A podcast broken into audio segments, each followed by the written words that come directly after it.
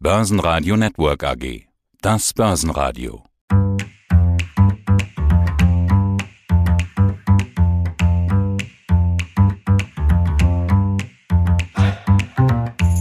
Und nun wieder ETPs im Einsatz. Der Podcast mit Sandra von Leverage Shares. Hallo zusammen, mein Name ist Sandra Ivanova und ich bin für die Geschäftsentwicklung in Deutschland bei Leverage Shares verantwortlich. Ja, und aus dem Börsenradiostudio grüßt Sie Peter Heinrich. Hallo Sandra, grüß dich. Ich grüße dich, Peter. Hallo. Der Podcast heißt ja ETPs im Einsatz. Was sind denn ETPs? Ähm, genau, dazu würde ich gerne ein paar Wörter schon am Anfang sagen. ETPs an sich ist ein sehr weit gefasster Begriff, der unter sich ETFs, die wir alle kennen, ETCs und ETNs umfasst. Ähm, an sich mit Exchange Traded Products ähm, kann man auf die Kursentwicklung von Aktien, Anleihen, Rohstoffen oder halt Währungen setzen. Und Ziel eines ETPs ist es, einen bestimmten Index oder Basiswert so exakt wie möglich abzubilden und so eine vergleichbare Wertentwicklung zu erzielen. Das ist sozusagen ganz kurz gefasst. Okay, dann steigen wir doch mal ein. Also bei ETPs von Level Shares können Anleger täglich auf Long oder Short-Positionen setzen. Also man kann Long und Short auch auf Einzelaktien setzen. Lass uns also mal über Einzelwerte sprechen. Derzeit läuft ja die Berichtssaison mit überraschend guten Zahlen. Also viele hatten ja mit einer Art Rezession gerechnet und vorgelegt hat eigentlich Netflix, man könnte schon sagen, Netflix mit brachialen guten Zahlen. Und das gab es schon im Januar. Sandra, wie gut sind denn die Netflix-Zahlen ausgefallen? Genau, wir haben ein paar spannende Wochen hinter uns gehabt und Netflix hat uns wirklich sehr überrascht. Für das vierte Quartal hat Netflix 7,7 Millionen neue Abonnenten vermeldet. Die Erwartungen waren eigentlich viel, viel kleiner. Also wir haben mit 4,5 Millionen gerechnet und da hat uns Netflix wirklich gut überrascht. Und das hat man eigentlich auch direkt auf der Aktie an sich gesehen. Also die Auswirkungen war sehr positiv und man konnte sehen, dass seit dem 20. Januar, wo die berichtet haben, die Aktie um 13 Prozent gestiegen ist. Ja, und jetzt können wir natürlich noch ein Beispiel machen mit ETPs. Also welche Hebel gibt es denn auf Netflix von Level Shares? Genau, also bei uns gibt es ein ETP auf Netflix mit dem Hebelfaktor 2, 3 oder halt 1. In dem Fall würde sich eigentlich der Hebelfaktor 3 am besten eignen. Wenn man so eine gute Performance und so einen guten Anstieg hat, dann würde eigentlich auch ein etwas höherer Hebelfaktor gut passen. Natürlich sind solche Sprünge auch gut mit einem etwas höheren Hebelfaktor aufzufangen.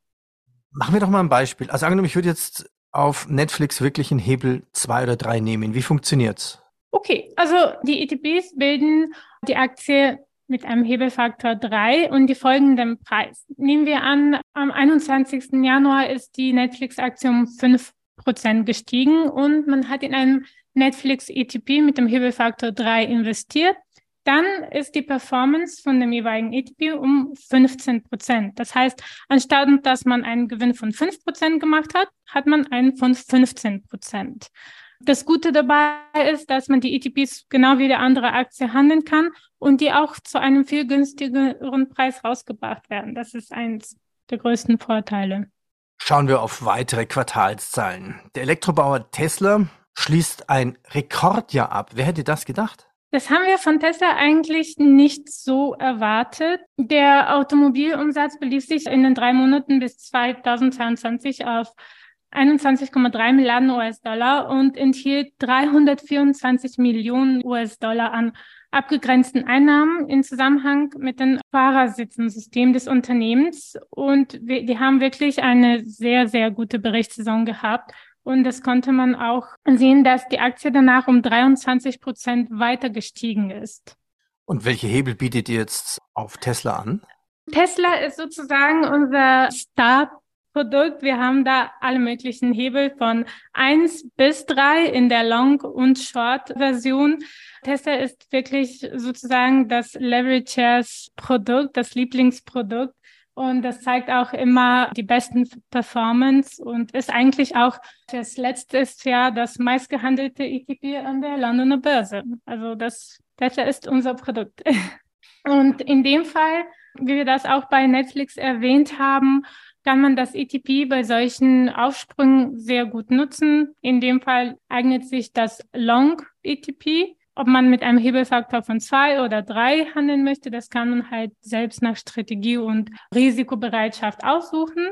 Und natürlich, falls danach die Testaktie fällt, haben wir das passende ETP auch bereit. Du sagtest auch gerade in London, meistgehandelste Produkt in London. Kann man die auch in Deutschland handeln? Jawohl, die sind auch in Deutschland notiert, auf Setra, Frankfurt, sogar Berlin. Also die sind an mehreren Börsen notiert und auch bei sehr, sehr vielen Brokern auch erhältlich. Azure.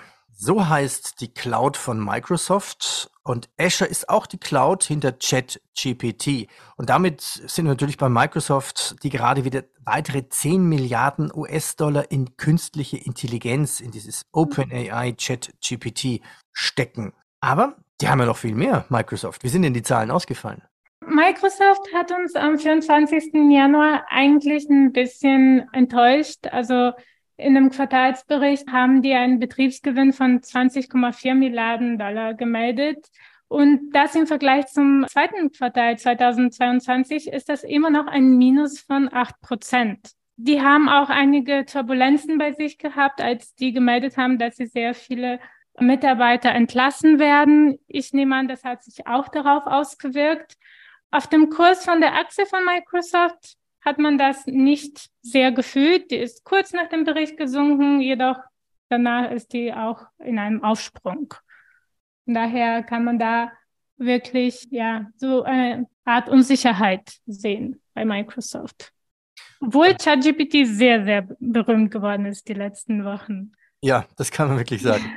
Welche Hebel bietet Level Shares jetzt auf Microsoft an? Bei Microsoft haben wir wieder einen Hebelfaktor von drei, da haben wir auch einen von zwei in der Long-Version und bei den Chart haben wir minus drei und minus eins. Und bei Microsoft bieten wir auch einen Tracker. Wenn man nicht mit Hebel handeln möchte, kann man auch eins zu eins die Aktie folgen. Das heißt, nehmen wir an, die Aktie von Microsoft ist um zwei Prozent gestiegen, das ETP wird auch um zwei Prozent steigen, aber halt zu einem viel günstigeren Preis verglichen zu der Microsoft-Aktie. Das ist ein wichtiger Hinweis, da, da hake ich doch mal nach. Ja, was kosten denn ETPs bei Leverage Shares? Die werden zu einem Preis von 5 Euro herausgebracht. Natürlich ändert sich der Preis mit dem Handeln, wie bei jeder Aktie ist das bei dem ETP auch so. In den letzten Monaten, auch durch den Bärenmarkt, sind die Preise wirklich sehr, sehr gesunken. Also wir hatten unter anderem ETPs, die zum Preis von 1 Euro oder unter 1 Euro zu kaufen waren. Schauen wir uns die nächste Aktie an. Analysten waren etwas enttäuscht, aber wenn man sich die Zahlen anschaut, dann sind sie weiterhin gigantisch. Apple. Ja, wie schaut das Zahlenwerk aus? Der Nettoumsatz von Apple betrug im vergangenen Quartal 117,2 Milliarden US-Dollar. Das entspricht einem Rückgang um fast 6 Prozent im Jahresvergleich. Wenn wir die Zahlen so sehen, sind die wirklich riesig, aber äh, für Apple ist das minus 8,2 Prozent weniger als im Vorjahreszeitraum. Das heißt, die müssen da etwas mehr Gas geben. Eine bedeutsame Auswirkung gab es auf der Aktie nicht. Also das konnte man nicht direkt beobachten. Ja, welche Scheine gibt es von Leverage Shares auf Apple?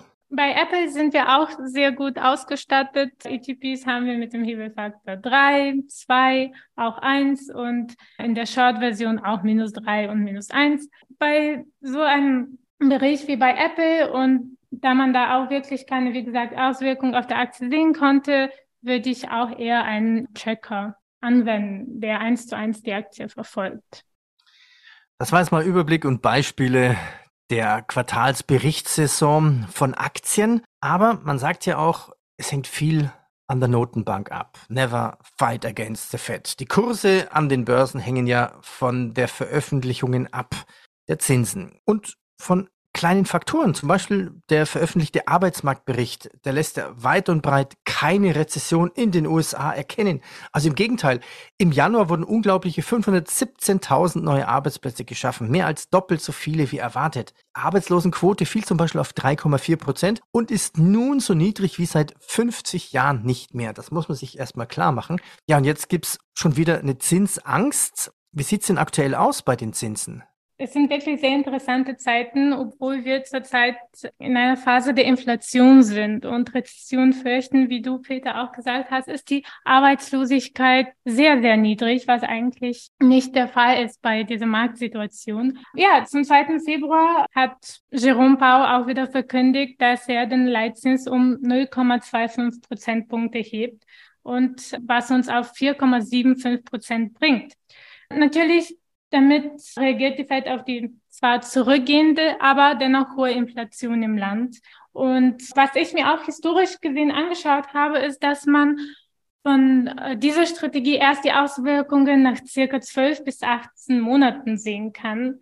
Und deswegen bin ich eigentlich auch sehr, sehr auf die ähm, nächste Berichtssaison, auf die nächsten Quartalszahlen. Äh, ich bin sehr darauf gespannt, weil ich glaube, erst dann würden wir die Auswirkungen dieser Strategie, dieser Leitzinserhöhung Politik erst spüren und fühlen. Und ich glaube, wir können das auch noch gar nicht so richtig hervorsagen, was das, wie das ausschauen wird und ob das eher ein Risiko für die Unternehmen ist oder sich positiv auswirken wird. Ja, das wird schwierig vorauszusagen sein, weil die Börse ist ja sowieso immer sechs Monate im Voraus und momentan ist es recht bullisch eigentlich. Ja, Zurzeit reagieren die Investoren eher positiv. Ob sich das anhält, ja, ist fragsam. Was ich dazu sagen könnte, ist eigentlich, dass man das verfolgen soll, so eng wie möglich und dementsprechend das richtige Produkt dafür wählen soll, um die Situation maximal auszunutzen. Und, und die da, steigende oder fallende Kurse maximal auszunutzen. Und da kann man natürlich ETPs einsetzen. Der Podcast heißt ja ETPs im Einsatz. Wie lange verwenden denn eigentlich üblicherweise Kunden von Leverage Shares so einen Hebel? Also ist es ein tägliches Produkt? Ist es ein wöchentliches Produkt? Wie lange wird so ein Hebel gehalten? Ja, ETPs sind sozusagen ein kleiner Bestandteil des Portfolios zur ähm, Diversifikation, um genau solche einen volatilen Markt auszunutzen. Normalerweise ist die empfohlene Haltedauer bei den ETPs, die mit einem Hebel ausgestattet sind, ein Tag. Das heißt, es ist wirklich ein tägliches Produkt und empfiehlt sich auch nur einen Tag lang zu halten, um wirklich maximal, maximale Performance zu erhalten und ja, einen Kursaufschwung oder halt fallende Kurse in dem Moment auszunutzen. Also es ist kein übliches ETF, was man, in welches man investiert und dann ein paar Wochen oder Monate oder Jahre hält. Bei den ETPs muss man schon sein Portfolio eng verfolgen und ja, anschauen. ETPs im Einsatz. Sandra, ich danke dir. Schöne Grüße. Danke sehr. Vielen Dank, Peter. Der Podcast mit Sandra. Traden mit Exchange Traded Products von Leverage Shares. Börsenradio Network AG. Das Börsenradio.